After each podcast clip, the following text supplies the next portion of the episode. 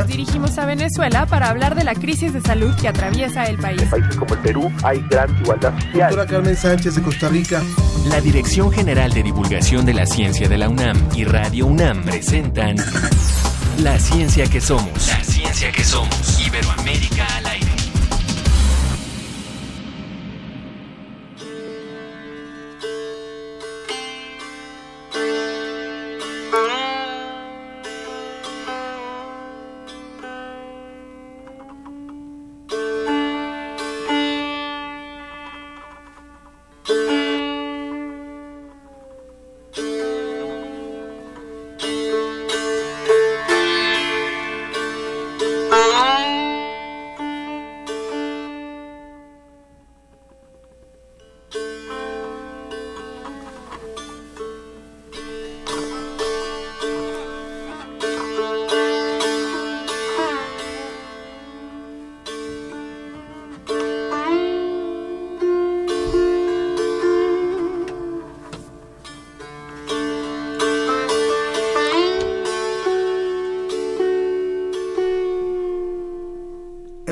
La música de José Gabriel Castillo, interpretando la, el citar, la cítara, música, esta música que se escucha entre las 12 de la noche y las 3 de la madrugada.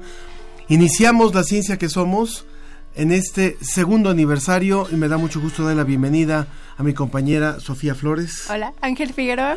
Muy buen día a todos, gracias por sintonizarnos en este programa especial. Muchas gracias. Escuchamos un poquito más a Gabriel, por favor, porque esto no, no, lo tenemos todos los días, no siempre tenemos música en vivo, de hecho es la primera vez.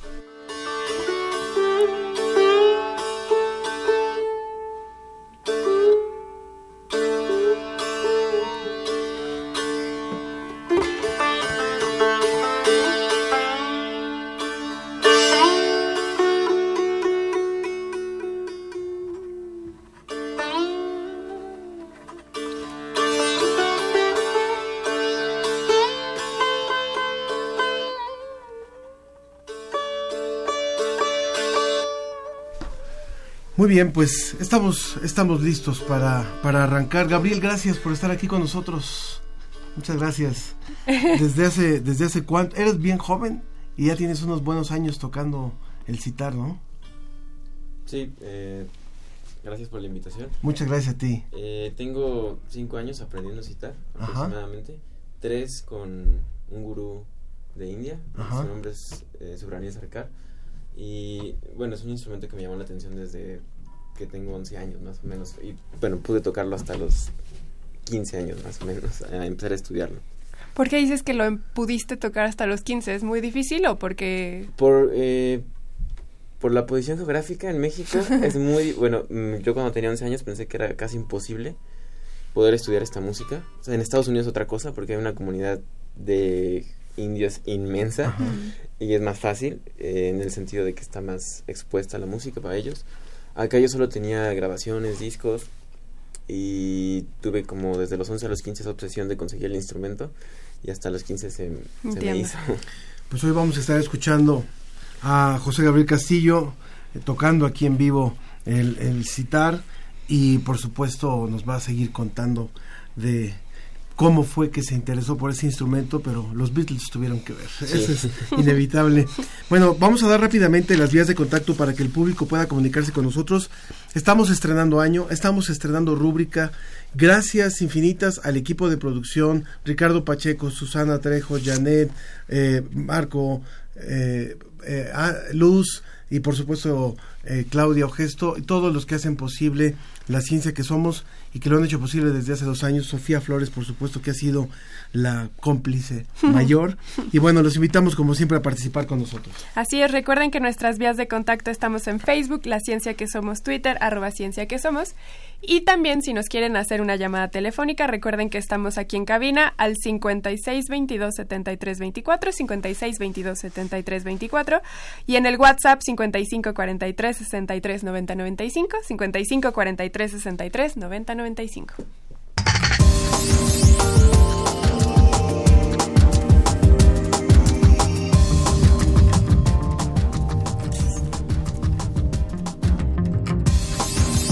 Bueno, pues como le dijimos, hoy estamos de manteles largos. Hablaremos con dos grandes de la ciencia, José Sarucán y Rodrigo Medellín. Vamos a tener además una dinámica distinta. Vamos a contar con latinos. En vez de contar con latinos en el extranjero, tendremos iberoamericanos haciendo ciencia en México y ellos nos van a hablar de sus investigaciones y lo que les ha dejado nuestro país.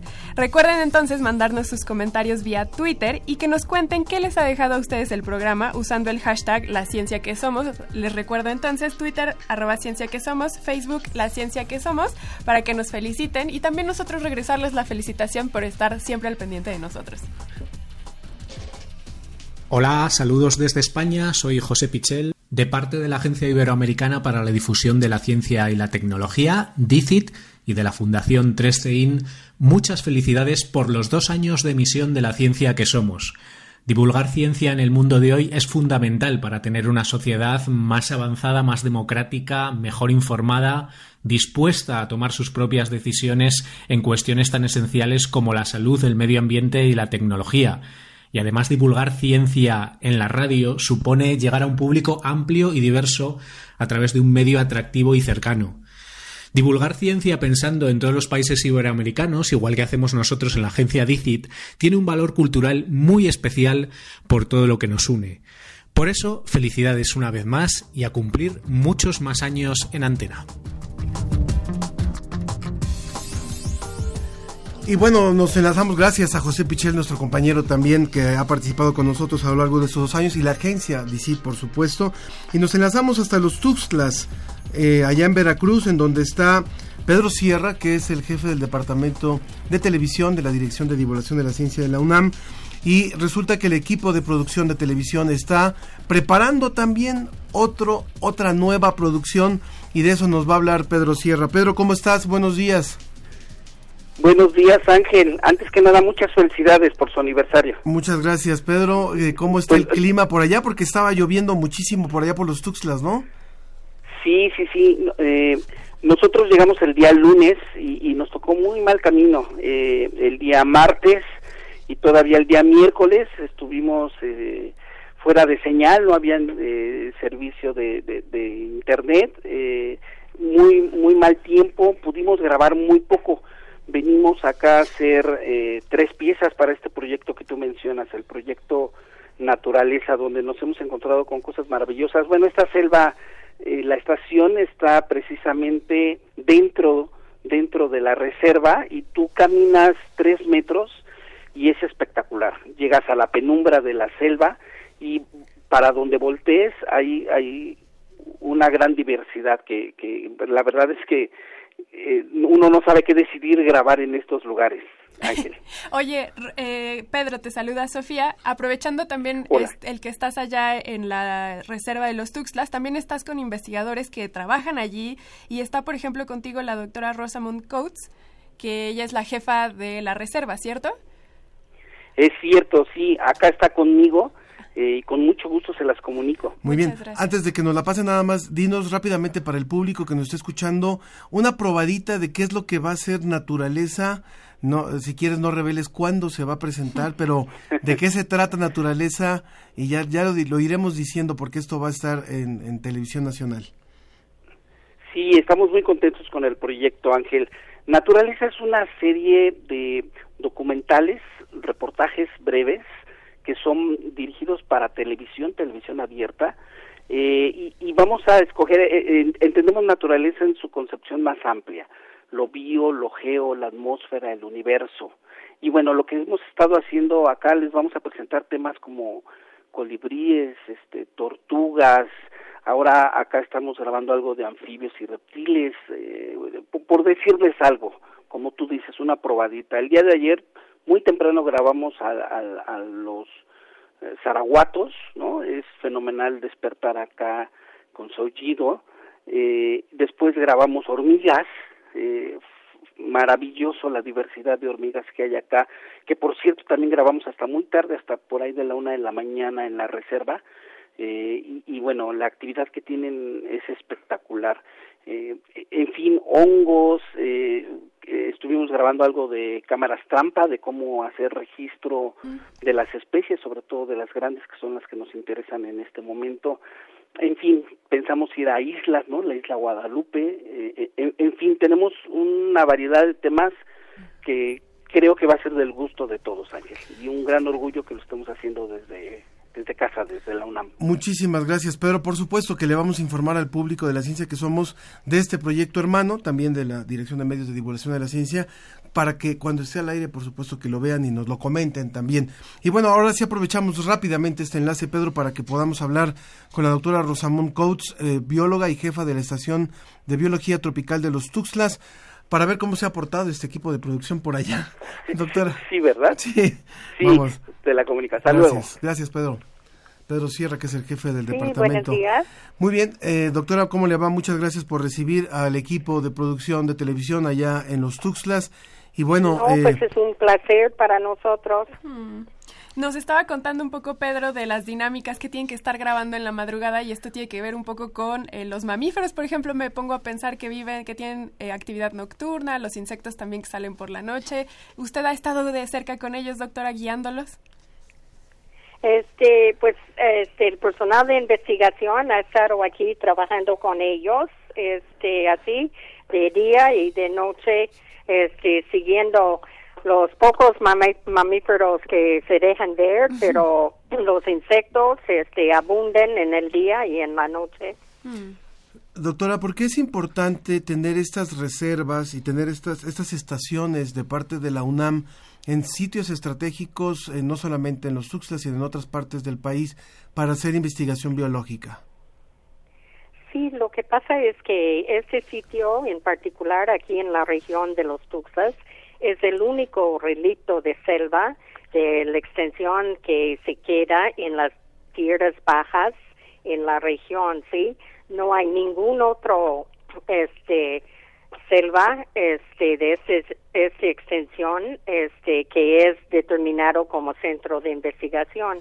Además, estamos en el límite norteño de este tipo de vegetación. Es el único que se quede aquí en la región de los Tuxtlas dentro la reserva de la biosfera de los Tuxtlas. Claro, claro que sí, doctora. También eh, funciona eh, por la localización geográfica que tiene, funciona también como un pasaje de transición entre dos tipos distintos de, de flora y de fauna. Sí, exacto, que es, de, de, aves. Este es, es un sitio muy importante por la migración uh -huh. de las aves, este que migran cada año en otoño y primavera de norte al sur uh -huh. y de sur al norte, incluso por algunos insectos hemos visto el mismo fenómeno. Pues le queremos agradecer muchísimo, doctora, por esta, esta breve colaboración. Por supuesto que no es la primera vez que está por allá el equipo de televisión en los Tuxtlas. Siempre hemos sido muy bien recibidos y es un gusto tener esta colaboración para comunicarle a la sociedad lo que se hace en estos sitios de investigación con recurso público y con investigadores de distintas partes que están colaborando en estos en estas líneas de investigación. Muchísimas gracias, muchas gracias doctora por recibir. Yo les agradezco a ustedes la divulgación este de nuestros proyectos y de lo que hacemos aquí en la región de los Tuxtlas. Muchísimas gracias, doctora. Es la doctora eh, Rosamond Coates, que es la jefa sí, de la estación, es. jefa de la estación eh, eh, biológica tropical de los Tuxtlas. Muchas gracias, del Instituto de Biología de la UNA. Muchas gracias, doctora. Muchas gracias.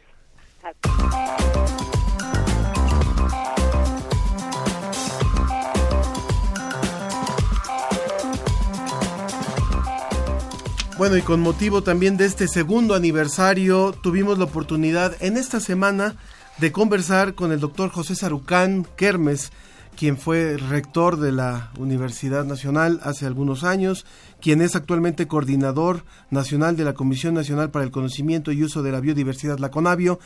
Él es miembro del Colegio de México eh, en Ciencias Biológicas y de la Salud. Y bueno, es eh, un, un investigador y un hombre de esos que le hacen muy bien al país, de un hombre pensante, y sobre él hablamos con respecto a la comunicación de la ciencia y ahora le vamos a poner a ustedes un fragmento de esta entrevista que tuvimos apenas hace un par de días con el doctor José Sarucán.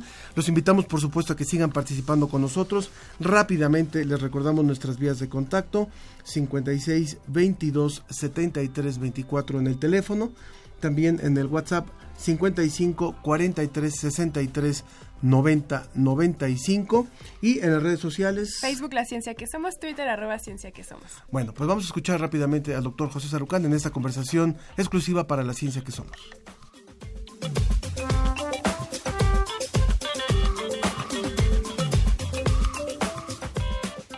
Me da mucho gusto darle la bienvenida al doctor José Sarucán. No requiere de gran presentación en, el mundo académico y en el mundo de la investigación. Actualmente es coordinador nacional de la Comisión Nacional para el Conocimiento y Uso de la Biodiversidad CONABIO, pero también ha sido un impulsor importante de la comunicación de la ciencia en nuestro país, eh, particularmente a través también de la Universidad Nacional. Y por eso, eh, con motivo de este segundo aniversario de la ciencia que somos, me da mucho gusto eh, comunicarme con usted, doctor. Gracias, Ángel. Es un placer para mí también estar con ustedes en este programa. Muchas gracias, doctor. Bueno, en un, en un México como el que tenemos hoy, yo le preguntaría de inicio qué importancia puede tener comunicarle a la sociedad la ciencia que se está haciendo, la investigación que se está haciendo. Bueno, tiene toda la importancia del mundo. Este, no es nada más cuestión de curiosidad eh, inquisitiva, de saber más cosas. Es que muchos elementos de la ciencia han sido base de la cultura y del desarrollo de la humanidad desde siempre. Y no es una ciencia que esté publicada en revistas especializadas, era un conocimiento apropiado que la gente poseía del entorno del mundo que le rodeaba. Obviamente a medida de que esto fue desarrollándose cada vez más por especialistas y, y hubo desarrollos tecnológicos muy fuertes y demás, ha habido una desconexión de la gente con, con lo que podríamos llamar ciencia. En un tiempo todo el mundo casi sabía cómo errar un caballo, cómo ordeñar una vaca, cómo hacer subir el agua por la pendiente para poder regar, cómo hacer un montón de cosas que eran parte de la vida diaria de la gente. Este, esto, esto, pues, no sé si desafortunadamente o no ahora eh, una cuestión que no se podía no se podía evitar, pero el hecho es que ese entendimiento de las cosas que teníamos alrededor se ha ido perdiendo a grados verdaderamente enormes. eh, yo nada más reto a cualquier persona normal que tenga un auto que si se les compone abra el cofre y trate de ver qué, qué es lo que tiene adentro. Ya no, ya no, no es posible entender estas cosas. este, Eh, porque ya no, ya no son lo que está uno acostumbrado que uno podía arreglar el carburador, los platinos, etcétera. ¿no? Este, ha habido una desconexión muy fuerte y yo creo que más que entrar en los detalles pequeños, voy a llamar tipo medio tecnológico, lo que es muy importante es que la gente entienda algunos de los fundamentos de la ciencia y este pero ¿por qué le, por qué le, pare, ¿por qué le parece, perdón doctor, eh, eh, coincido mucho con usted, pero yo le preguntaría también, ¿por qué se vuelve tan importante que la gente lo entienda? Bueno, porque entonces, porque si no estamos teniendo masas enormes crecientes que no tienen ninguna conexión con el entendimiento que estamos teniendo del universo y de las cosas, del desarrollo de, de una serie de disciplinas. Este cambio climático, por ejemplo, que es una cosa que nos afecta, no es una cosa aislada, desconectada, que, ¿no? De ciencia nuclear, por decir algo.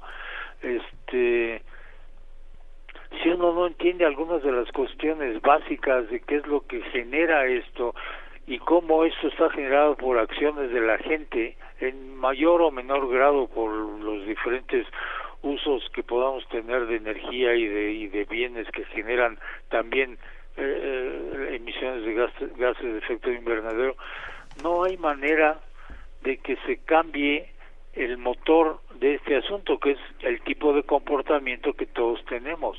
Sí, sí. Este, no, no, hay, no hay forma. A, a mí me pueden con, contar cuentos chinos de una cosa en la que yo no entiendo y no voy a tener la menor este eh, motivación de modificar mi comportamiento respecto a algo. Claro, claro. Eh, Eh, estas son las cuestiones fundamentales. Nadie muy poca gente puede ser experto en cuestiones de cambio climático, pero todos deberíamos entender cómo se genera ese fenómeno que nos está afectando a todos en el mundo y lo mismo lo puedo decir de otras cosas. Y si no lo entendemos eso y no sabemos que cada acción que nosotros generamos produce una contribución a ese problema, no vamos a poder cambiar ese comportamiento. ¿no? Eh, eh, y para mí ese es un caso clarísimo de un, eh, de un fenómeno, de, de una situación global que nos está afectando a todos, desde luego a los más vulnerables, a los más pobres, a los más marginados, porque no tienen manera de, de guarecerse de estas cuestiones, no tienen manera de escapar los efectos de esto. Y este y, y bueno pues están al garete de qué diablos pueden hacer ellos para para no sufrir estas cosas. Por supuesto. yo creo que hay, hay un elemento de gran importancia y me parece que más, una parte es difundir la ciencia como la hemos comprendido hasta ahora, que es dar conferencias, que es tener elementos que faciliten el entendimiento de algunas cosas que no está mal. Pero la otra y muy importante es hacer a la gente contribuyente al entendimiento de esos problemas y esto es el efecto de la ciencia ciudadana. Y yo creo que tenemos que empezar a buscar con cuidado, con sensatez, formas de involucrar a la gente en generar información que es útil para entender algunos de esos fenómenos. Y este y yo creo que esto es algo que requiere un esfuerzo grande de la comunidad académica porque nadie más lo va a hacer. Sí y estos esfuerzos deben estar ligados a proyectos académicos porque no se pueden hacer en el vacío no sirven de nada se, se pierden se vuelven actos este fallidos aislados. Eh, seguramente ustedes leyeron hace unas que será dos semanas tres una noticia que captó uh, la atención de todo el mundo de que había habido la pérdida de tres mil millones de aves en América del Norte, en Canadá y Estados Unidos, ¿no? Este y eso representaba alrededor del treinta y tantos por ciento de las poblaciones de aves en esos dos países. Bueno, eso cómo se puede lograr?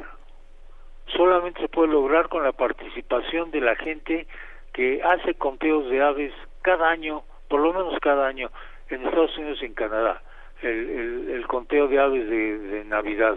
Salen mil, decenas de miles de personas al día siguiente de Navidad con, con sus binoculares, sus, sus este, libretas para tomar notas, hacen las observaciones de cuántas especies de aves vieron, de cuántos eh, bichos o cuántos pájaros había de cada especie, y esto se ha hecho por décadas, por, por ciento y algo de años. Sí y entonces comparando los datos de hace mucho tiempo con los que tenemos ahora tenemos una noción de que lo que está pasando. Nadie ha podido contar la pérdida de tres mil millones de, aves. Por Dios es, es el resultado de estos conteos de estas estimaciones hechas masivamente que de otra manera no podríamos tener noción de qué es lo que está pasando. Claro, no, no sé si me explico. Sí sí sí doctor. Yo, yo, yo le preguntaría en ese sentido también si en eh, a ver si, si está usted de acuerdo, ¿sería válida la ecuación de que un país a mayor, no solamente a mayor ciencia y a mayor investigación se realice, sino también a mayor democratización del conocimiento científico puede, eh, puede tener mejor desarrollo también, o sea, cuando la población está más informada, más eh, tiene, domina mucho más este conocimiento, puede hablar de un mejor desarrollo para el país y esto vinculado también con los ejercicios de ciencia ciudadana que usted habla? Indudablemente, yo creo que los ejercicios de ciencia ciudadana son una, aproximación a esa información de la que me está usted hablando. Este, yo, yo estoy absolutamente convencido que solamente con una sociedad honestamente informada, bien informada, de manera que entienda, que le sea que le sea claro, que pueda asumir esa información y le resulte creíble, vamos a tener una sociedad bien informada que entonces puede actuar en ciertos casos para para que haya los cambios necesarios por quienes lo tienen que hacer, si es el gobierno federal o si es una cuestión municipal o, o alguien que tiene la responsabilidad de atender esto la atienda. Claro, claro. Es absolutamente indispensable eso. Yo creo que no hay otra manera de tener primero una democracia real, efectiva y, y sensata, y por sensata quiero decir inteligente, Sí. este eh, que no sea de esta manera la, eh, la, la- la información bien llevada honestamente llevada a la gente que la que la pueda asumir es el mejor camino para como dice usted democratizar la ciencia que bueno es- esta cosa se manipula de manera muy muy amplia Sí, sí. pero este Por lo menos el conocimiento sí que pueda Pero- llegar a más seguro, personas. claro, Doctor, claro, ¿y por es- qué México no, no ha tenido esas experiencias de ciencia ciudadana o han sido muy escasas? bueno sí las ha tenido Ajá. las estamos teniendo este Sí, pero son todavía... ha empezado toda la, la cuestión esta de, de, de naturalista y Sí. aves y tenemos tres millones de, de registros de aves mexicanas llevadas a cabo en los últimos 12, 13 años.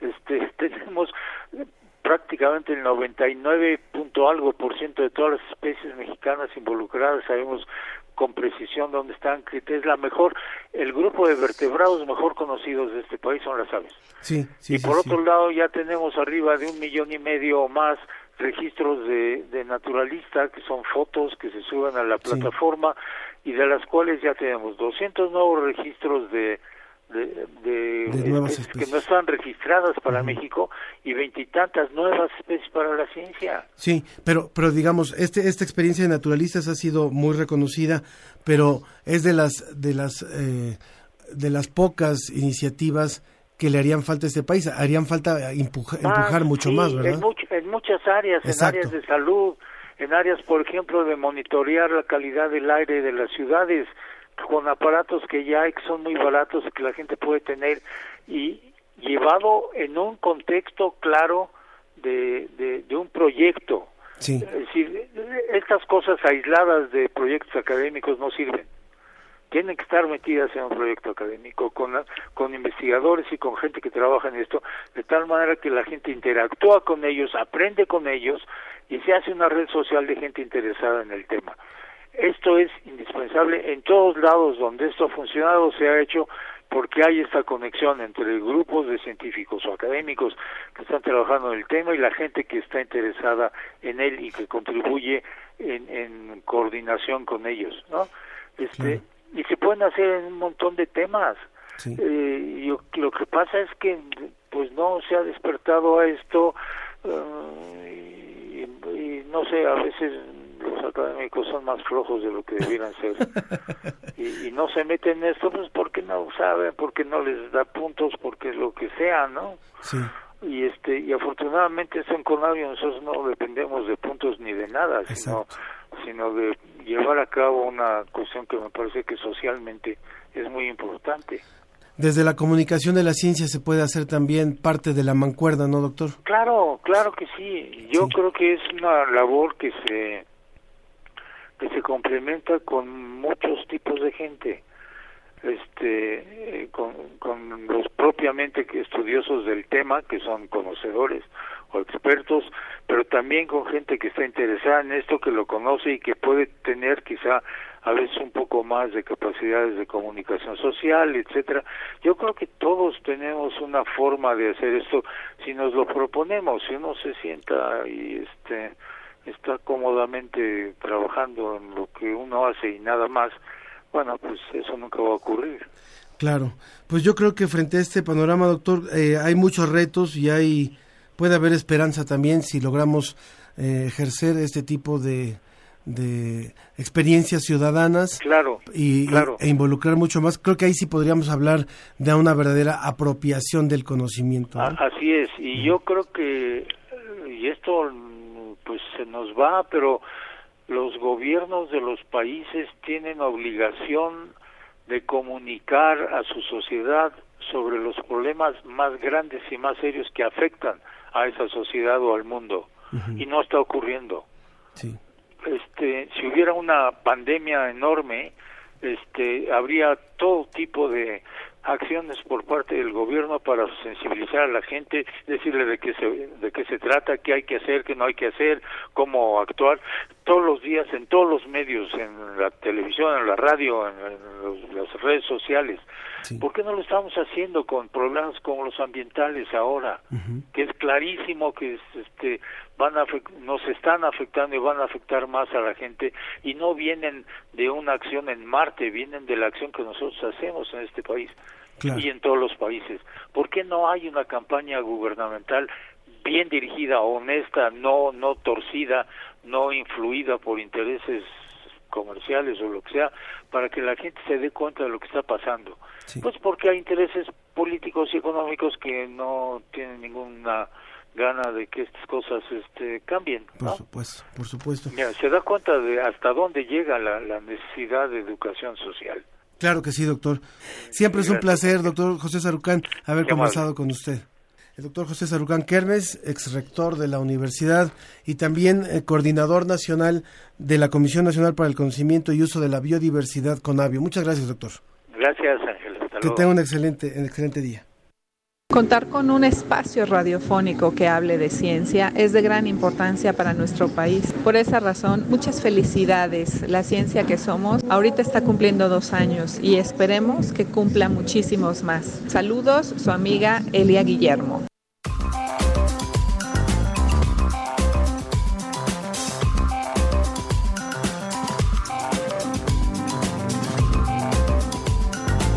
Un día, el viejo continente vio su libertad amenazada por los injustos.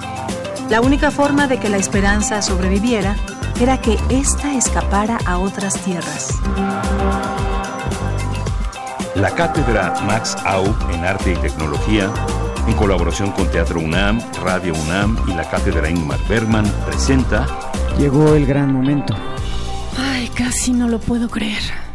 Seis meses de andar huyendo, burlando vigilancias, estar más que presos. El rapto de Europa. Siempre se puede hacer algo. Radiovisión de la obra teatral de Max Aub, justo como fue representada el pasado septiembre en el auditorio del Museo Universitario de Arte Contemporáneo. Transmisión del acto 2, sábado 12 de octubre a las 17 horas por el 96.1 de FM. Radio UNAM. Experiencia sonora.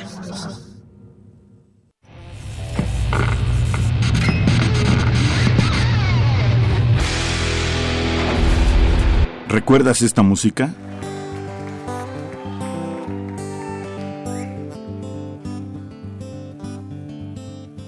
Every year is the same.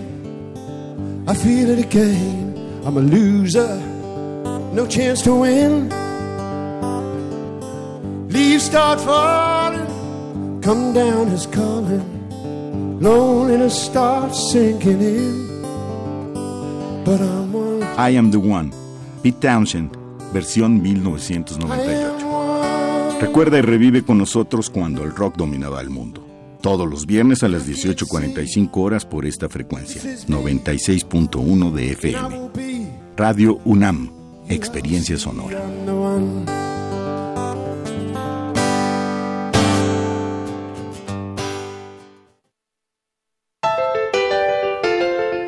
Regresamos a La Ciencia que Somos. Iberoamérica al aire. Hola amigos, ¿cómo están? Este es un mensaje de felicitaciones ¿no? a todos los que hacen posible el programa La Ciencia que Somos, que hoy cumple dos años. Agradecerles el esfuerzo, agradecerles que sostengan este espacio radiofónico así para divulgar la ciencia. ¿no? En nombre de todos los que hacemos el programa de conservación Cóndor Andino desde acá de Argentina, mandarles un cariño muy grande en este día y, y bueno, un gusto compartir con ustedes este especial momento.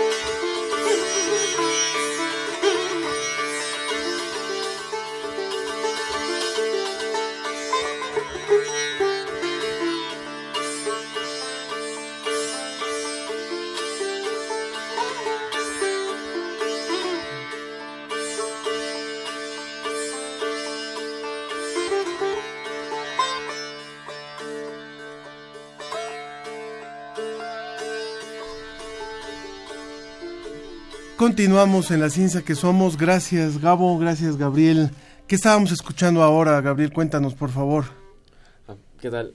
Otra vez. Nuevamente, bienvenido. Eh, pues se llama, es una pieza, pues, es un raga, es un poco difícil explicar que es un raga en tan poco tiempo, pero es un raga del norte de India que se llama Bien Palasi. Normalmente se toca en la tarde. Entonces ahorita era una improvisación, más que como tocarlo como se hace en la forma clásica de la India. Y eso lo compartir como un poco, más o menos como es la música del norte de India. Es una cosa bastante compleja, bastante profunda.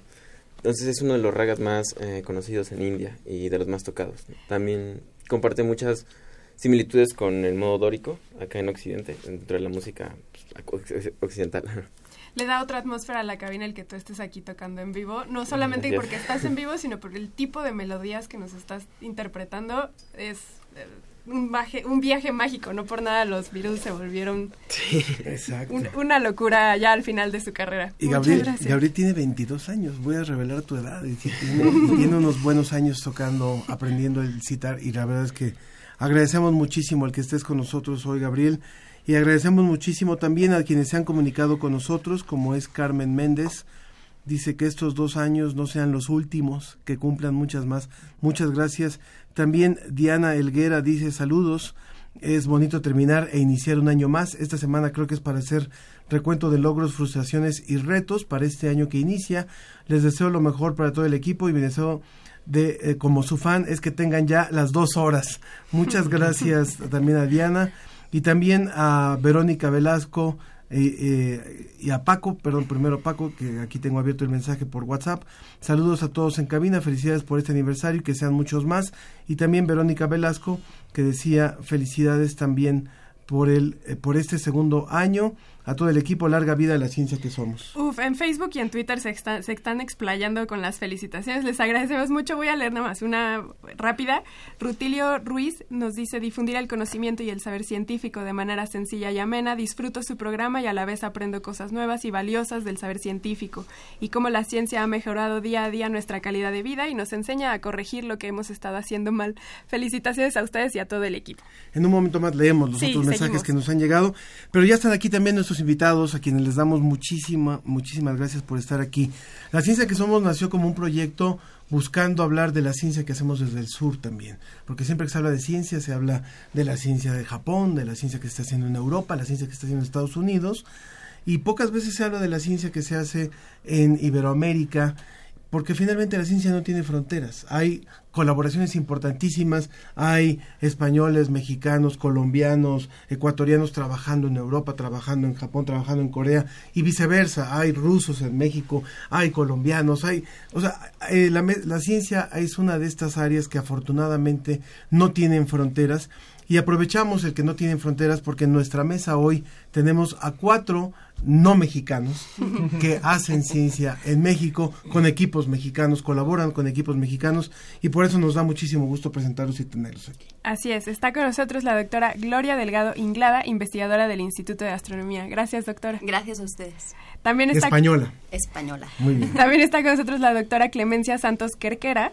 quien es investigadora del Instituto de Geografía y es de Colombia. Muchas gracias. Gracias. Con 33 años en México. Así la doctora es. Inglada tiene 15.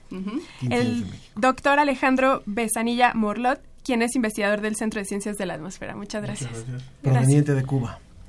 Desde hace 11 años en México. 11 años acá. Muy bien. Y también el doctor Roberto José Miralba Rojas, quien... Mirabal. Mirabal, perdóneme, realizó investigación de nuevos materiales para el área farmacéutica y ha colaborado con un montón de universidades, entre ellas la Universidad de Guadalajara, la Universidad de Picardía en Francia, la de Sheffield en el Reino Unido y el Laboratorio Nacional Argonne en Estados Unidos y trabaja en Beckton Dickinson. Muchas gracias por estar aquí. Gracias por la invitación. Venezolano desde hace. 8 años aquí en México. Así es.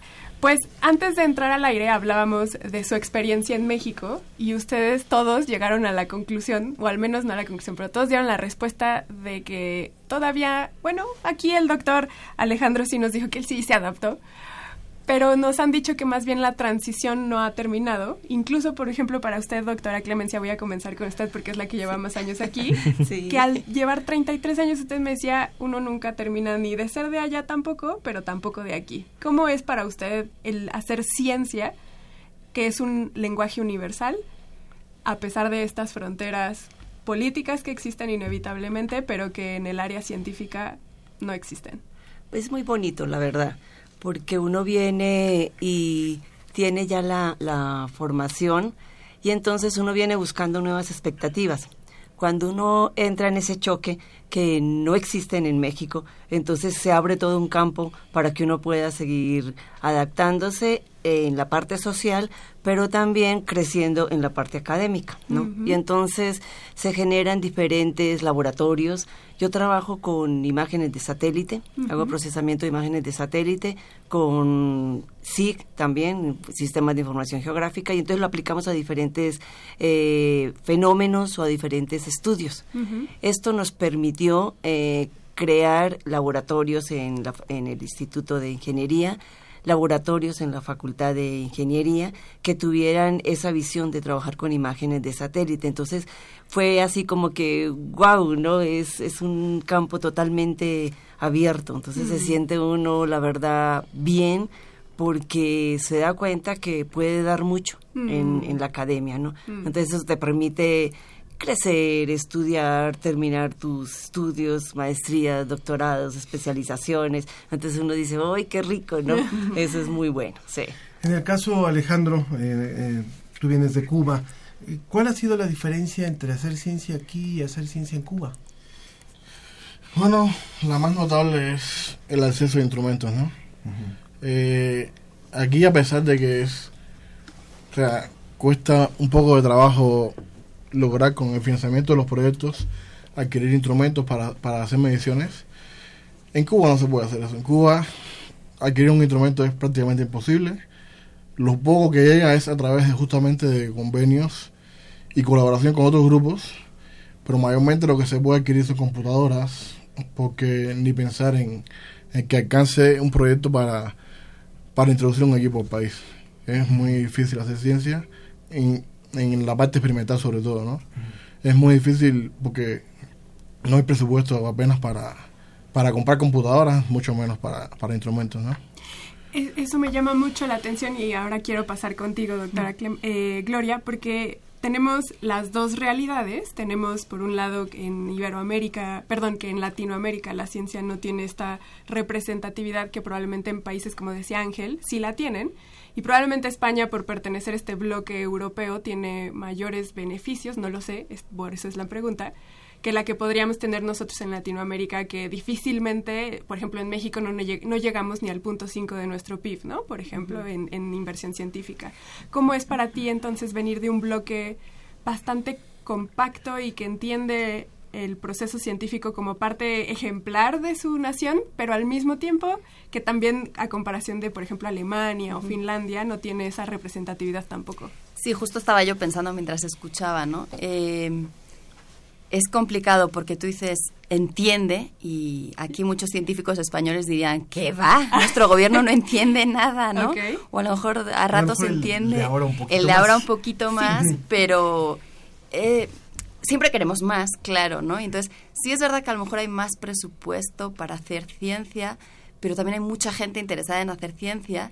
Y bueno, yo, yo vine aquí porque yo no conseguía una beca para hacer el doctorado en España y en México me dijeron, ven, ¿no? Y así hay muchos casos. Y, y ahora incluso compañeros que lo que quieren ya no es hacer el doctorado, sino conseguir una plaza. Y en España es casi imposible. Eh, yo la plaza que tengo aquí en la UNAM, que es una universidad de primera, no la podría tener en España seguramente, ¿no? Entonces, no sé, quizás se entiende, pero los gobiernos en general de todos los países yo creo que les falta mucho, ¿no? Eh, en el caso de Venezuela, estamos también con, con Roberto José Mirabal.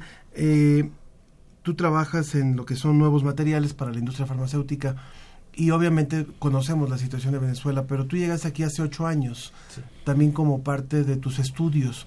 Cuéntanos un poco también lo- la importancia que tiene el intercambio académico. O sea, de veras que eh, hay una visión a veces muy cerrada cuando se habla de, de este de esta posición de eh, investigadores extranjeros en nuestro país y se, y se toma este nacionalismo de, ay, no, de veras que hay una gran riqueza, o sea, a México le nutrió mucho la, la migración española, como la migración chilena, como la migración uruguaya en sus tiempos, como México ha tenido también una influencia positiva en otros países. Cuéntanos un poco cuál fue tu, tu situación cuando llegaste como alumno.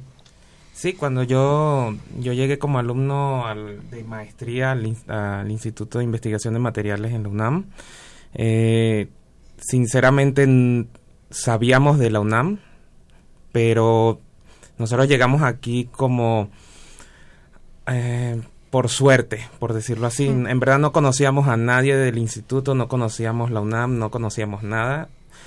Hicimos una aventura, mi esposo y yo, eh, para venir para acá.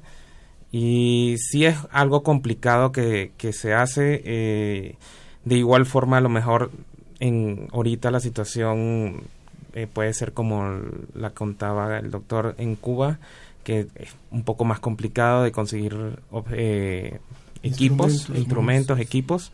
Y eh, aquí nos dieron la oportunidad, es algo, es retador, es algo que fue interesante en, ese momento, conseguir a ver quién era un tutor, quiénes eran las personas, y después de ahí empezar a sembrar y, y generar una raíz eh, con diferentes áreas, ¿no? Entonces sí es algo que es algo complicado eh, y en mi caso yo me voy a la industria por la misma situación a lo mejor de que conseguir una plaza es un poco complicado en las universidades y me dieron esa oportunidad y qué bueno que fue por lo menos sigo, sigo siendo y estando en México, ¿no? Claro, también es verdad que a veces irse a otros países y encontrar espacios, ya no digamos de plazas, sino incluso entrar a maestrías o doctorados es súper complicado, incluso si es en países en los que se apoya mucho a la ciencia, porque también la competencia es abrumadora. Y a mí me llama mucho la atención que ustedes, siendo iberoamericanos, se quedan en la misma región iberoamericana, o sea, solamente se cambian de país, pero siguen en, el- en la misma zona. Y esto rompe un poco el paradigma que tenemos de la ciencia de, como decía Ángel, de irnos a Japón, irnos a Estados Unidos, a Canadá, a Europa. Doctora Clemencia, usted se vino hace 33 años a México. ¿Cómo era el panorama en ese entonces? Porque es verdad que México llegó a ser considerado como un país importante para desarrollar conocimiento científico hasta que llegaron un montón de leyes en el 2002 que nos echaron todo a perder. Pero ¿cómo, ¿cómo era hace 33 años ver a México como un lugar que la podía recibir para hacer conocimiento científico? Bueno, eh, hablando de hace 33 años, es muy diferente, totalmente diferente, porque cuando yo llegué en Colombia, nosotros a nivel de licenciatura ya trabajábamos con imágenes de satélite, ya teníamos un laboratorio, ya trabajábamos con sistemas de información. Cuando yo llego aquí no se hacía. De hecho, yo empecé a dictar la clase en lo que en ese entonces era ingeniería de topografía y geodesia. Empecé a dictar la clase de, de percepción remota en un pizarrón y yo decía, ¿cómo la puedo dictar en un pizarrón si yo necesito máquinas? Mm. Y entonces conseguimos cuatro maquinitas y las poníamos y entonces la maquinita fallaba a media clase y la desarmábamos, le pegábamos y volvíamos a funcionar, ¿no? Así empezamos hasta que fuimos adaptándonos, fuimos creciendo y todo, y ahora tenemos un laboratorio de 10 máquinas, no son suficientes porque tengo 36 alumnos, Mm. pero bueno, ¿no? Entonces fuimos avanzando, pero sí fue muy lento. Okay. Y ahora podemos decir que estamos más o menos a la par con, más o menos a la par con esta, con esta área sobre todo en Colombia, pero sí todavía yo voy a hacer cursos allá porque todavía están un poquito más a- adelantados, pero ahí vamos, ahí vamos en el en el camino y realmente eh, en esas áreas yo creo que sí mm, se pudo aportar mucho y seguimos creciendo, ¿no? Nunca uno deja de, de leer, de crecer y todo. Y lo que más me gusta es que empezamos a ubicar la ciencia como un área importante de aplicación real.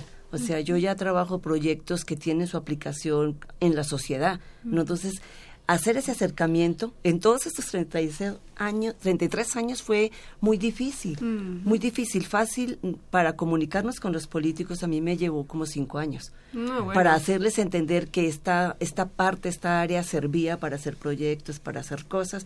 Entonces sí fue bastante complicado, bastante difícil. Hasta ahora que llegamos ya, por ejemplo, no sé si conocen el Atlas de Riesgo de Sí, claro. Tlalpan a nivel de Manzana Colonia. O sea, fue Mucho así, detalle. de muchísimo detalle. Eso nadie lo, lo tiene, ¿no? Y entonces eso como que en parte te llena el ego, no lo puedo negar, ¿verdad?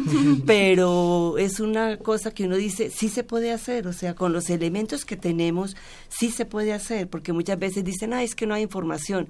Hay que generarla, hay que buscarse las formas. Claro, nos quemamos las pestañas muchísimo, ¿no? Claro. Pero, pero se pudo hacer. Y entonces esas cosas te llenan, ¿no? Por te llenan y te, y te evitan el- la nostalgia de, de tu región, la nostalgia de la familia, ¿no? Mm. Pero, pero como que uno se enfoca mucho en esa área de la, de la ciencia para eh, suplir tal vez necesidades sociales, necesidades afectivas, ¿no? Claro. Eso hay que reconocerlo.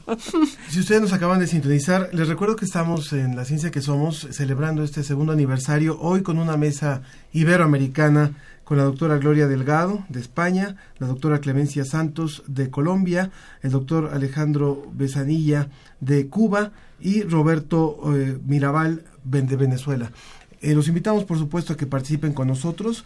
Nuestro teléfono en cabina es el 56 22 73 24 56 22 73 24 en el WhatsApp 55 43 63 90 95 43 63 90 95 y en las redes sociales en Facebook La Ciencia que Somos y en Twitter arroba Ciencia que Somos. Yo les preguntaría en general, eh, yéndonos un poquito hacia la parte final de nuestra conversación, porque eso hay que seguirlo platicando, por supuesto, hay que seguirlo conversando, pero desde su óptica, después de esta experiencia de haber estado por acá en México, después de los, el tiempo que han hecho familia, también incluso vida aquí en México, pero ¿cuál sería desde su perspectiva, y ahí lo dejo abierto para que responda quien quiera, lo que necesitamos hacer como países de la región para echar para adelante nuestra ciencia?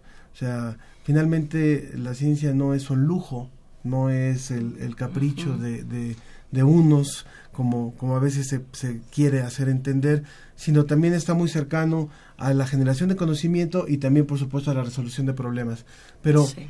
¿cómo poder entender en un momento como el que vive México, como el que vive Venezuela, como el que vive Cuba, como el que vive en Colombia, España y los otros países de la región, el poder, el, el que la ciencia tenga esta posibilidad de, empu- de ir hacia adelante? ¿Quién, quién contesta? Doctor Alejandro. Doctora Gloria. Bueno, yo con, estaba con la boca abierta. ¿eh? Para- Eh, yo diría dos direcciones, una hacia afuera. Creo que tenemos un trabajo de seguir convenciendo a los políticos, pero también a la sociedad de que la ciencia es necesaria, es útil, es bonita. Entonces hay que trabajar en ese sentido hacia afuera.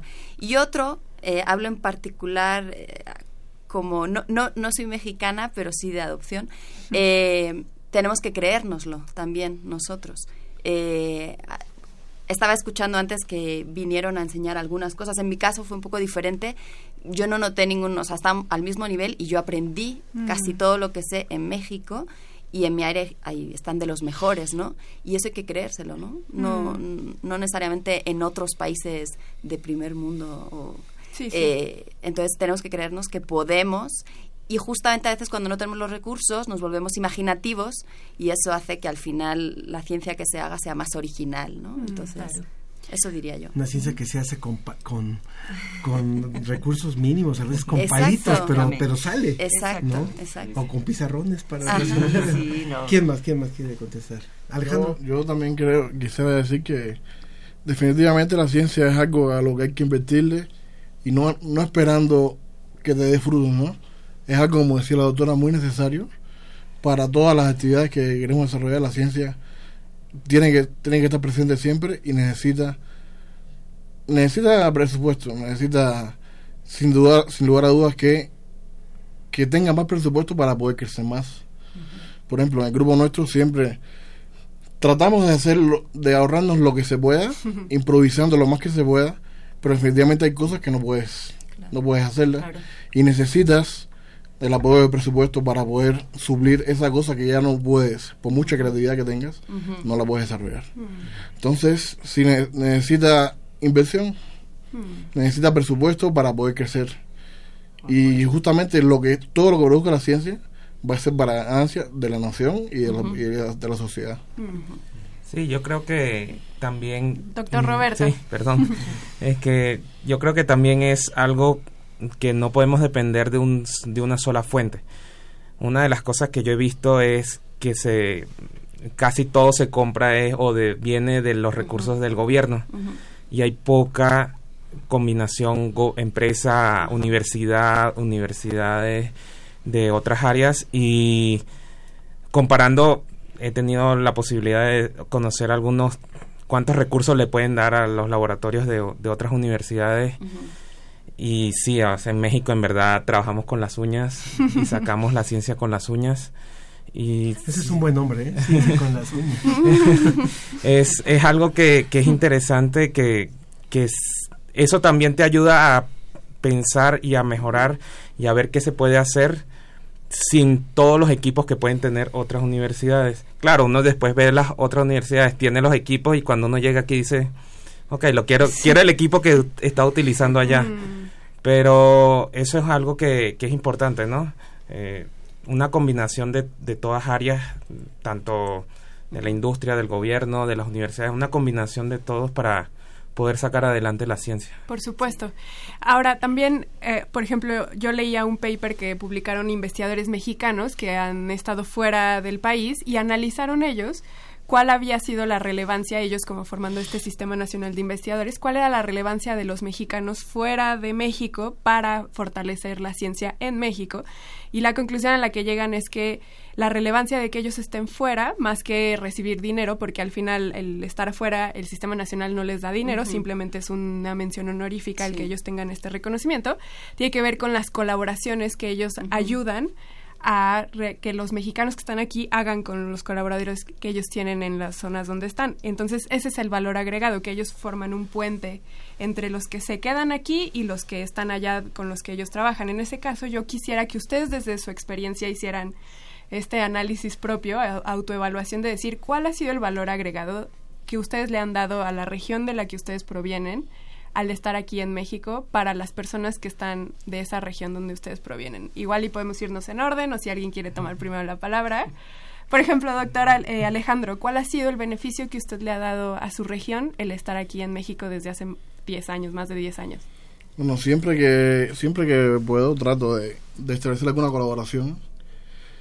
Eh, por ejemplo, si tenemos algún instrumento que estamos cambiándolo de estación, moviéndolo de un lugar a otro, siempre que se puede tratar de tener un tiempo en el país para hacer mediciones, pero bueno, esto realmente es un poco difícil también por la parte cubana, porque hay muchas trabas para importar instrumentos y pero bueno, es lo que siempre intentaré, ¿no? Siempre que pueda hacer algún algún proyecto de colaboración para trabajar junto con ellos y dado que ellos carecen de tantos instrumentos, o sea, si puedo poner un instrumento un tiempo allá para hacer mediciones que también son importantes por, por la región, ¿no? Claro. Pero ese es el- siempre será mi idea, ¿no? Tratar de hacer colaboración con, con la gente que está allá.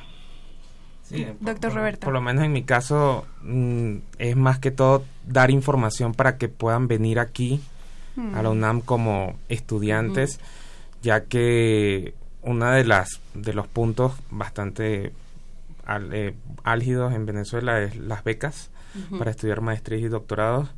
Aquí en ver- aquí no te discriminan si eres mexicano o extranjero para las becas, por lo menos hasta donde yo estudié, no sé ahorita, pero por lo menos cuando yo estudié, ese, fueras mexicano o fueras extranjero, con así te, te becaba, ¿no? Te, te apoyaba. Entonces, es algo que tratar de traer gente de afuera que también es valiosa y que, y que funcione aquí en México, ¿no? Por supuesto.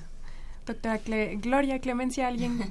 Sí, bueno, en mi caso es un poco diferente, ¿no? Porque en mi área, pues sigue el desarrollo allá. Entonces, como que pensar en, en ese sentido de que pueda aportar es, son, son como granitos de arena, ¿no? En Mm. procesos muy, muy específicos que se desarrollen, entonces uno va y los presenta. De hecho, ahora vamos a hacer una publicación, pero es así como a cuentagotas, ¿no? Lo que se puede, lo que se puede hacer, ¿no? Ok. Doctora Gloria. Pues eh, yo tengo suerte porque algunos de los que fueron mis profesores en, en la facultad, bueno, allí en la universidad en España, ahora son mis colaboradores. Mm. Entonces, y en el área particular que yo trabajo, en nebulosas planetarias, eh, hay mucha tradición en México y en España, entonces es un poco de manera natural. No es que yo me haya propuesto, entonces ahora que te escuché dije, "Mm, quizás debería hacer algo un poco más. o sea, en mi caso se vio, pero sí es verdad, y, y- y hay mucho intercambio, por ejemplo, de estudiantes y cosas así, ¿no? Mm. Pero sí voy a pensar en hacer algo un poco más activamente. Pues queremos agradecerles muchísimo el que hayan estado aquí con nosotros y lo que hacen en nuestro país también. Así como, como hay esta colaboración que es tan fundamental, lo hemos dicho a lo largo de esta mesa. Y quiero agradecer pues, a la doctora Gloria Delgado Inglada del Instituto de Astronomía. Gracias por Gracias por la invitación. nosotros. La doctora Clemencia Santos de Colombia, investigadora del Instituto de Geografía también de la UNAM. Muchas gracias, Muchas la verdad, gracias. un placer. Y gracias por toda esa parte que nos, que nos, a veces se nos olvidan. Tú cómo aquí se exportó conocimiento a través de ustedes es también importante, Sí, por claro. supuesto. El doctor Alejandro Besanilla, cubano, investigador del Centro de Ciencias de la Atmósfera, también Gracias bienvenido. por la invitación. ¿eh? Gracias. Muchas gracias.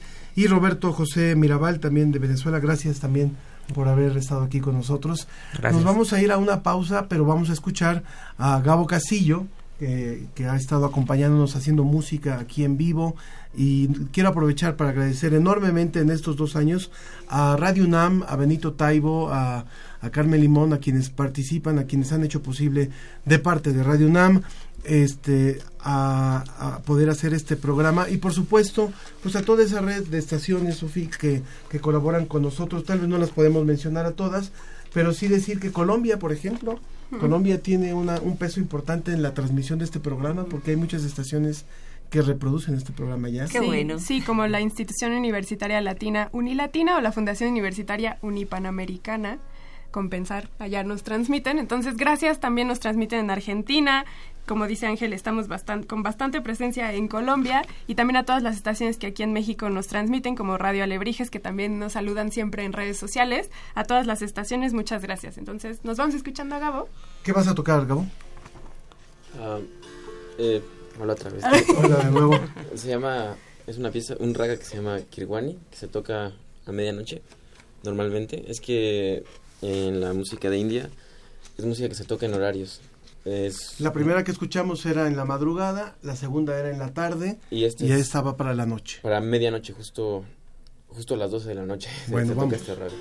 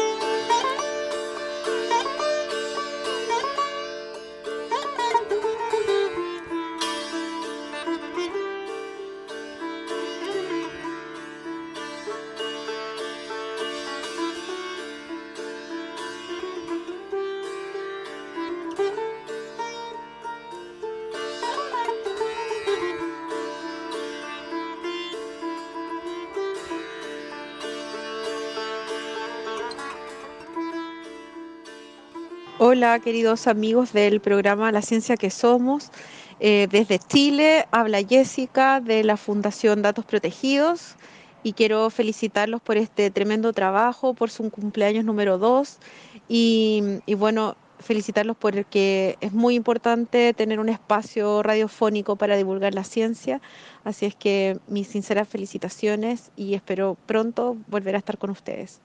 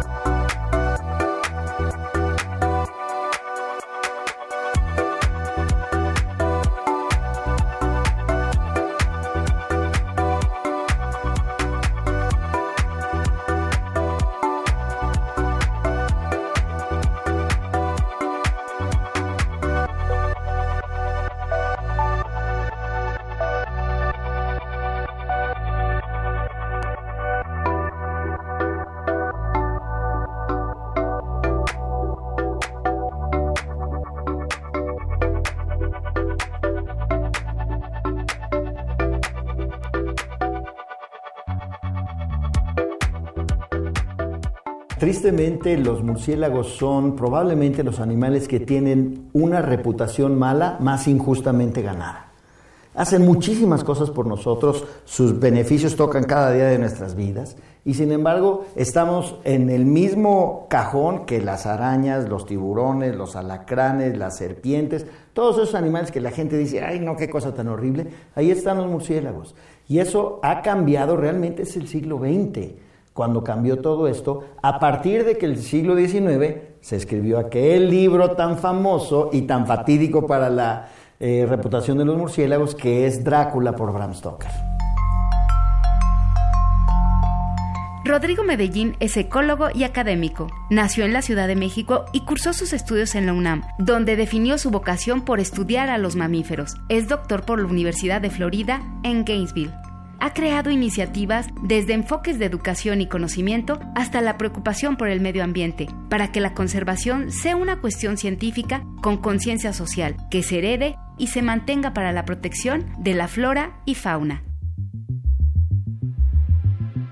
Bajo este enfoque, ha sido director general de vida silvestre para el gobierno federal mexicano, en el 2011 se convirtió en presidente de la Sociedad para la Conservación Biológica, la agrupación más importante de profesionales de la conservación en el mundo, y es fundador y director del Programa para la Conservación de los Murciélagos de México. Además, es profesor adjunto de la Universidad de Columbia en Nueva York y la Universidad de Arizona. Ha producido más de 170 publicaciones, incluyendo artículos científicos y de divulgación, y 40 libros sobre ecología de murciélagos, conservación y diversidad de mamíferos. Su trabajo ha recibido diversos reconocimientos nacionales e internacionales con más de 40 años como conservacionista. Rodrigo Medellín ha obtenido numerosos premios en los que se destacan el Premio Whitley en 2004 y 2012 el premio Gerrit Miller, el más alto honor que entrega la Sociedad Norteamericana para el estudio de los murciélagos, y el Rolex Associate Award for Enterprise en 2009, convirtiéndose en el tercer mexicano en recibir dicho premio. Hoy, en La Ciencia que Somos, Rodrigo Medellín.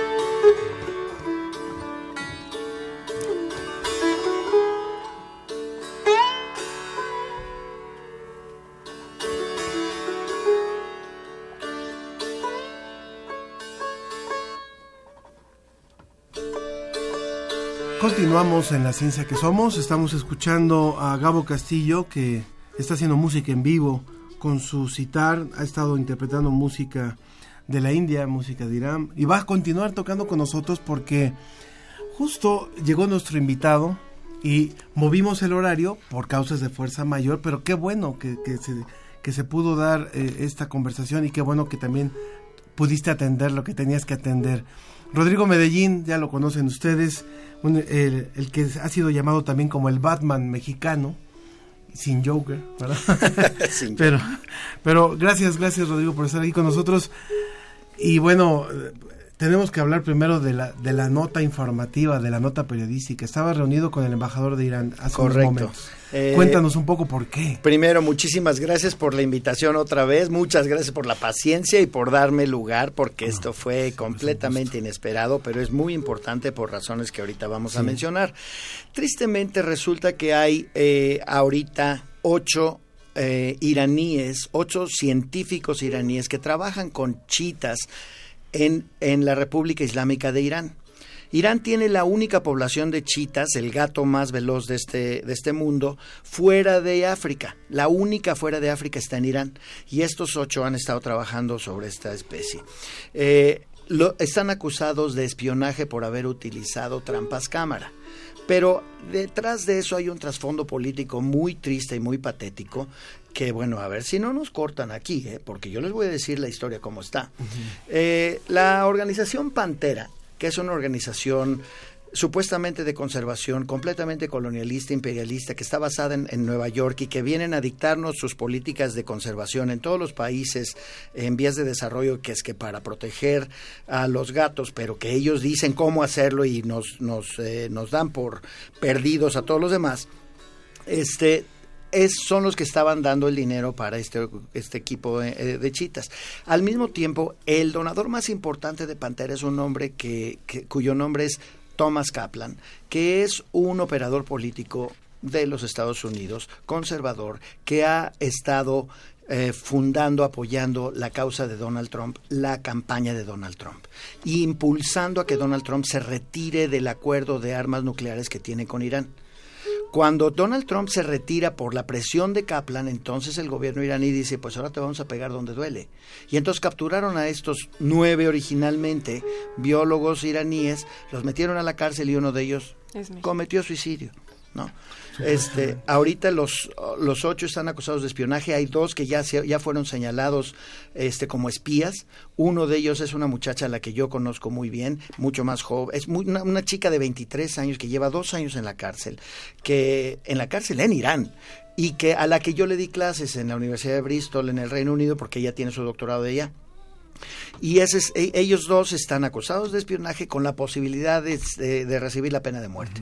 Esto es una cosa espantosa. Entonces, la posibilidad de reunirme con la Embajada de Irán el día de hoy fue precisamente sobre esa línea. También hablamos de que posiblemente la UNAM dentro de poco tiempo tenga un acuerdo académico de intercambio de cooperación entre Irán y México, lo cual está buenísimo. Pero yo les dije, a ver, ¿Cómo, qué, qué, qué seguridad puedo yo tener de que mis alumnos vayan a Irán o yo vaya a Irán y pongamos trampas cámara y nos acusen de espionaje?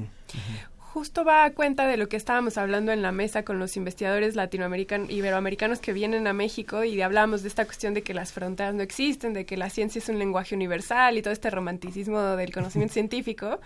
Pero detrás de la ciencia, bueno, ni siquiera detrás, a un lado y estrechamente a un lado están siempre los acontecimientos políticos que Intereses. determinan determinan el, el proceder de la ciencia y de la actitud de la ciencia y que los científicos tomemos decisiones porque los intereses políticos están siempre ahí de la mano. Definitivamente la ciencia ha sido rehén de la política muchos años en muchos contextos diferentes y para muchos fines diferentes, cuando la ciencia debería ser simplemente el motor que impulsa el desarrollo de cualquier país. México se está quedando atrás tristemente porque no estamos invirtiendo ni siquiera el 1% del Producto Interno Bruto en, en investigación y ciencia. Y por eso lo que estamos haciendo, y los gobiernos no lo entienden, es pagar 10 o 15 o 20 veces más por la tecnología que otros países que sí invierten en tecnología y en ciencia Mm. están desarrollando cosas que a nosotros nos benefician y nosotros se las, paga- se las pagamos a ellos a mucho más. Y si no es el Estado, antes era la Iglesia, me haces pensar en Galileo Galilei, por ejemplo. Claro, correcto. A los científicos siempre les ha Bueno, tocado. esa, esa es ahorita la, la nota, por eso qué bueno que, que también podemos aprovechar el programa para hablar de esto, pero también hablemos de otros temas.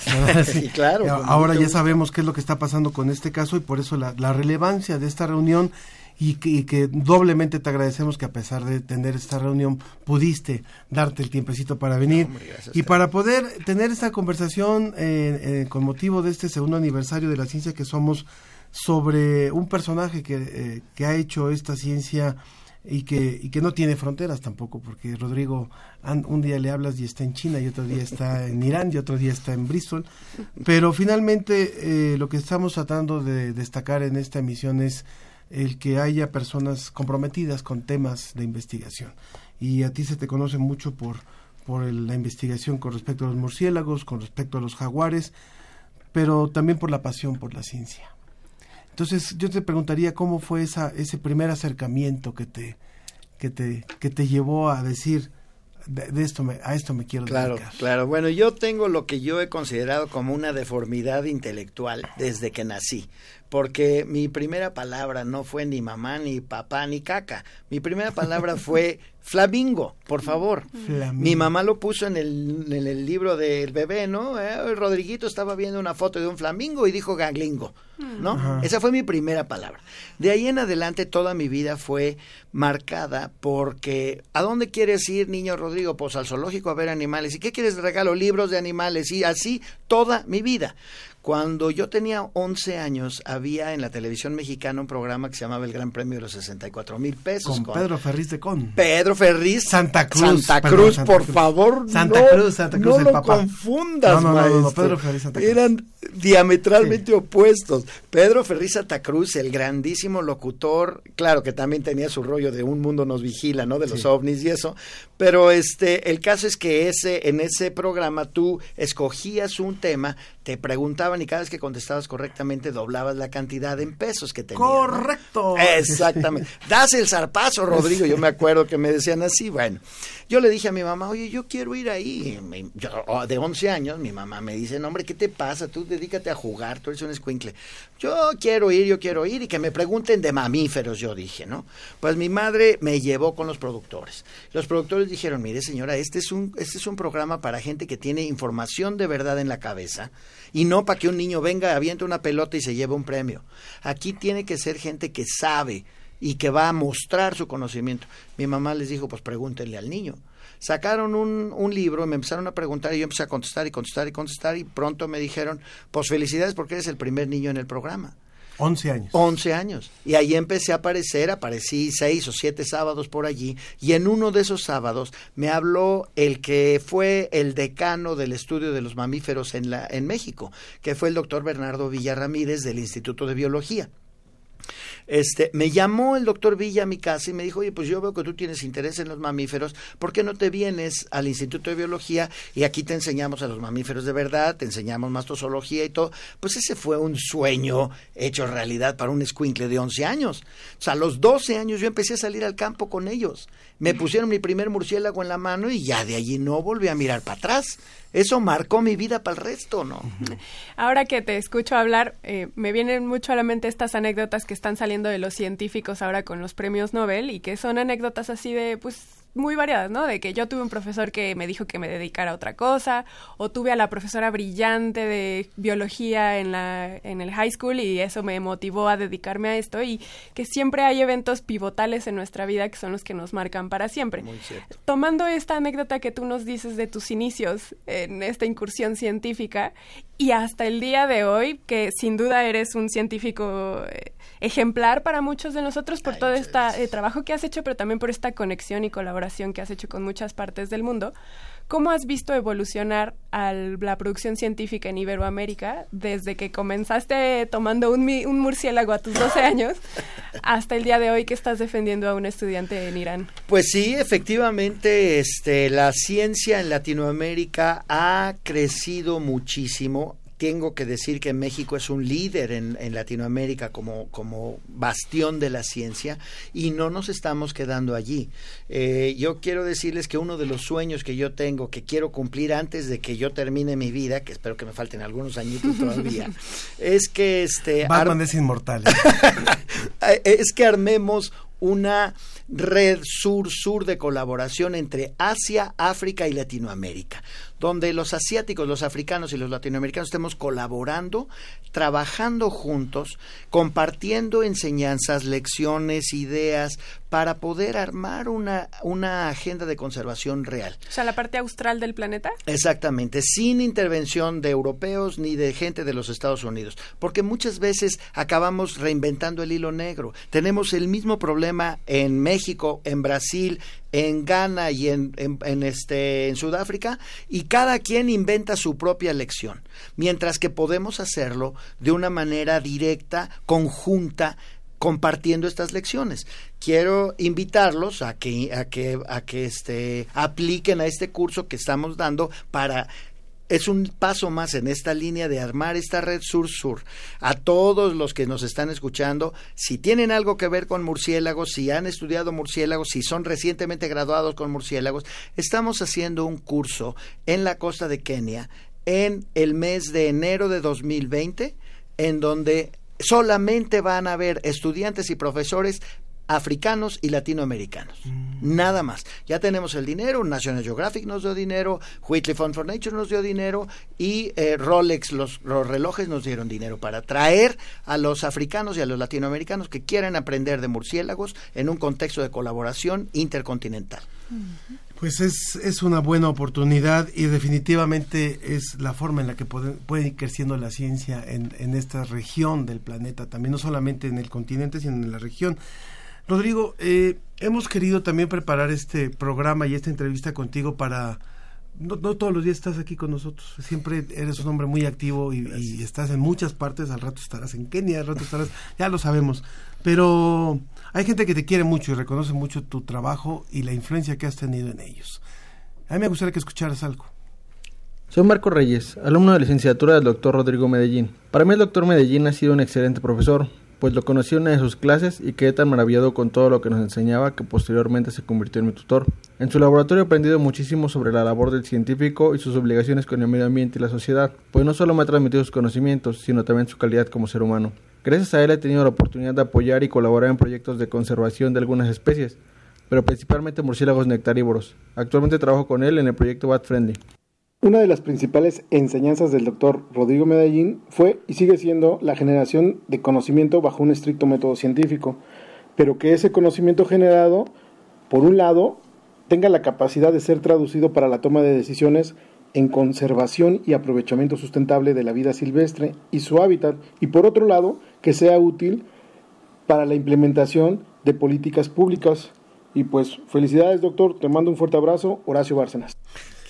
¿Los recuerdas? Uy, cómo no, claro, qué buena onda, qué bonita sorpresa. Son algunos de los alumnos que han pasado por las aulas y bueno, yo creo que van, van vienen muchos más, ¿no? Y, y, cuando se ve que eres un, un hombre comprometido también con tus alumnos, como lo estás demostrando con lo que estabas platicando, pues yo creo que, que vale mucho la pena. Muchas gracias, qué padre. Muy bien, pues para ir cerrando, Rodrigo, justo una de las preguntas que te iba a hacer es si tuvieras todo el tiempo del mundo y el dinero del mundo, ¿qué harías? Pero ya me contestaste, bueno, ya nos contestaste esa pregunta.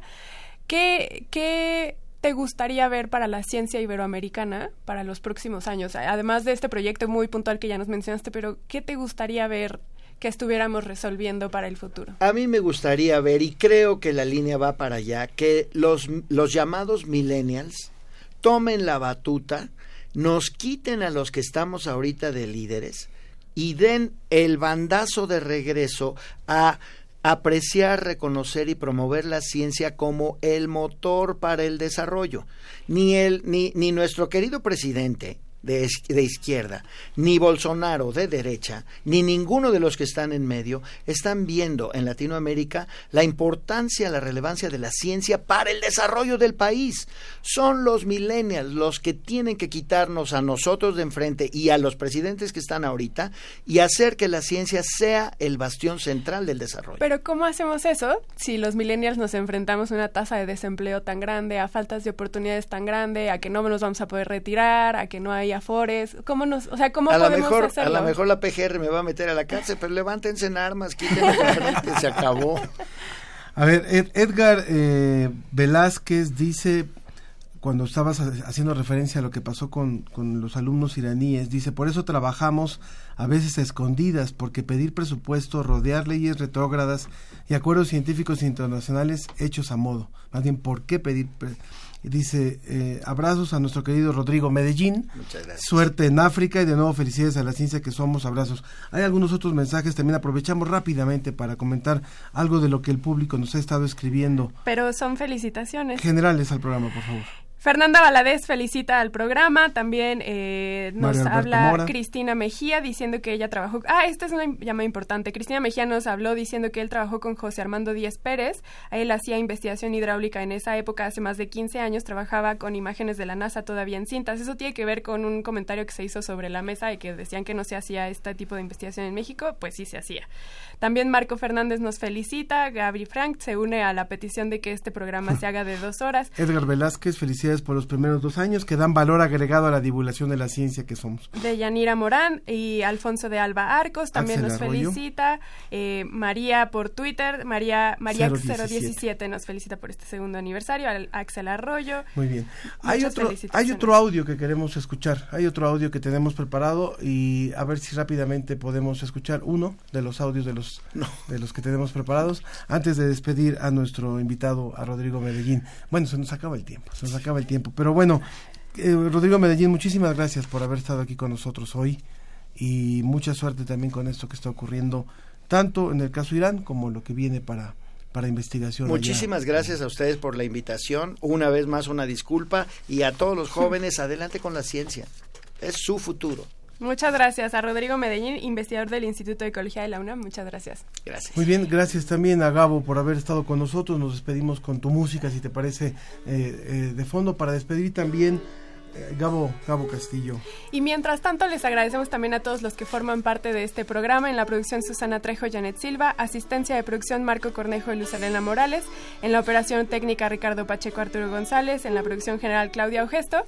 Quisiera aprovechar rápidamente para despedirme, porque yo momentáneamente me despido de este micrófono. Me voy mes y medio en búsqueda, justo, Rodrigo, en búsqueda de nuevas oportunidades voy a ver, estudio. Voy a ver quién me puede abrir la puerta porque la verdad es que nadie abre las puertas. Tumba la puerta.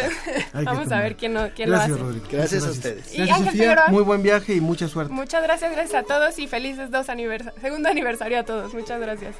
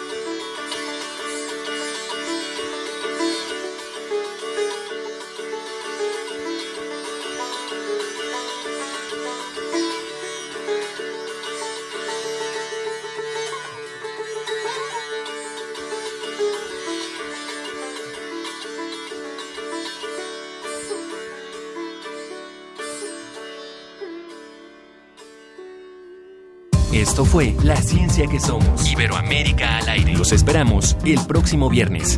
La Ciencia que Somos.